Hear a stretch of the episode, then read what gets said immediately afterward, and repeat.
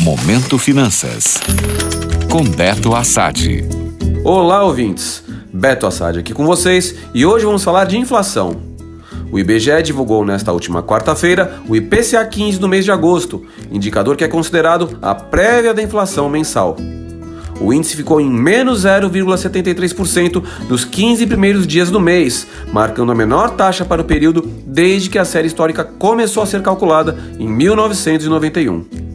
Apesar da queda, que aponta para mais um mês de deflação no país, o número ficou um pouco acima da média das projeções dos analistas, que esperavam uma queda de 0,83%.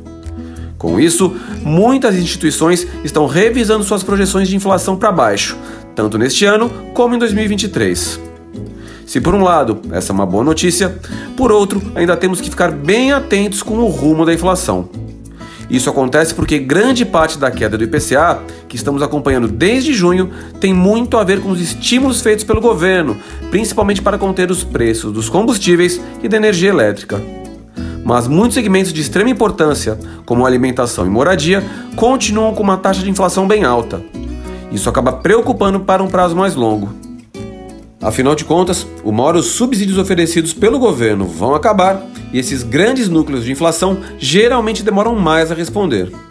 Assim, mesmo com a expectativa da inflação para o ano que vem estar na casa entre 5% e 6%, cresce a possibilidade de continuarmos com juros na faixa acima de dois dígitos por um período mais longo. Caso você se depare com promoções de itens que esteja precisando ou querendo muito, pode então ser uma boa oportunidade de aproveitar essa queda de preços atual.